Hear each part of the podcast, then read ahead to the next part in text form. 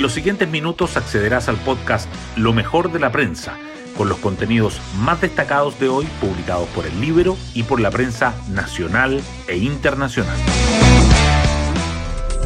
Buenos días. Soy Javiera Rodríguez y hoy miércoles 23 de noviembre les cuento que la seguridad se mantiene como el principal tema en la agenda. Y en distintas dimensiones, la vicepresidenta Carolina Toá anunció una reforma constitucional que busca crear una variante del estado de excepción de emergencia que incluya prórrogas de 60 días y no cada 15 días, como es hasta ahora, instrumento que el gobierno ha ocupado en la macrozona sur.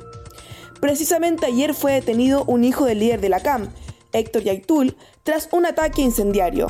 En las calles, a la paralización de camioneros se sumará una movilización estudiantil que están convocando secundarios de liceos emblemáticos. En este escenario, en el libro, el expresidente de la Asociación Nacional de Fiscales, Pedro Ortustegui, perfila a quien eligió el mandatario para el cargo de fiscal nacional, José Morales.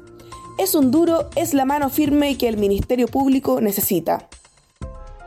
Las portadas del día. La prensa aborda diferentes temas en sus titulares principales de hoy. El Mercurio destaca partidos acuerdan entregar a Comité Técnico análisis y armonización de las cuatro propuestas presentadas sobre el órgano redactor del nuevo proceso constitucional. La tercera resalta que el gobierno alista reforma que crea nueva variante para estado de excepción. Algunas informaciones que los diarios coinciden en llevar en primera página son que la oposición concreta primera censura en comisión y presiona por nuevo pacto de gobernabilidad en la Cámara, Argentina cae sorpresivamente contra Arabia Saudita y Francia debuta con goleada ante Australia en el Mundial de Qatar 2022. Otros temas que sobresalen en la portada del Mercurio son que guardaparques acusan zonas rojas a las que no pueden ingresar. La ministra Ríos queda con una difícil relación con el Senado y el oficialismo dividido luego de la nominación de José Morales, y el 20% de los ahorros provisionales de los chilenos están invertidos en entidades del Estado. Y en portada del Libero, defensora de la niñez sobre denuncia de red de prostitución en Liceo 1. Es grave que el Ministerio Público ni siquiera haya asignado a un fiscal. Hoy destacamos de la prensa. Diálogo constitucional partidos acuerdan comisión técnica para analizar propuestas y surge opción de órganos 100% designado. Tras una reunión para definir términos del nuevo proceso constituyente, se sistematizaron cuatro propuestas presentadas para el órgano redactor. Chile Vamos, Oficialismo de C, Demócratas y Amarillos. Gobierno propone nuevo estado de excepción que le permita solicitarlo al Congreso cada 60 días y no 15. La ministra del Interior, Carolina Toá, entregó antecedentes a diputados de la Comisión Investigadora de Orden Público. Aparte del plazo de tramitación, otra novedad sería que no se aplicarían restricciones al derecho de reunión.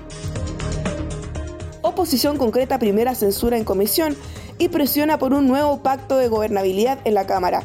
Diputados de la derecha y del PDG censuraron al presidente de la Comisión de Economía, Daniel Manucheri, PS, Opositores, que además presentaron formalmente mociones de censura en otras tres instancias, esperan controlar 13 comisiones. Otras noticias. Ministra Ríos queda con difícil relación en el Senado y oficialismo dividido tras nominación de José Morales a fiscal nacional. Congresistas plantean que el gobierno y la titular de justicia resultaron damnificados en el proceso, dado que las gestiones y el resultado no la dejaron conformes. Guardaparques revelan existencia de zonas rojas y áreas marcadas para ataques o usurpaciones. Vocero de trabajadores de la CONAF afirma que hay áreas muy peligrosas dentro de los parques nacionales y critica plan de seguridad anunciado por el delegado presidencial. Por otro lado, ayer detuvieron a hijo menor de Héctor Yaitul tras atentado. Barómetro UNAP. La economía chilena está en su peor momento desde junio de 2020 indicador creado por el Instituto UNAP de Políticas Públicas muestra, sin embargo, que el deterioro económico ha comenzado a frenarse. Entre los factores que explican lo anterior están una mejoría en la inflación, las remuneraciones reales y la deuda neta del gobierno. Y nos vamos con el postre del día. Argentina y Messi sucumben ante una sorprendente Arabia Saudita el conjunto asiático consiguió doblegar 2 a 1 a la albiceleste con dos tantos en el segundo tiempo. y le cortó un invicto de 36 partidos. Es un golpe muy duro, admitió Lionel Messi. Bueno, yo me despido. Que tengan un gran miércoles y nos vemos mañana jueves 23 de noviembre en un nuevo Lo mejor de la prensa.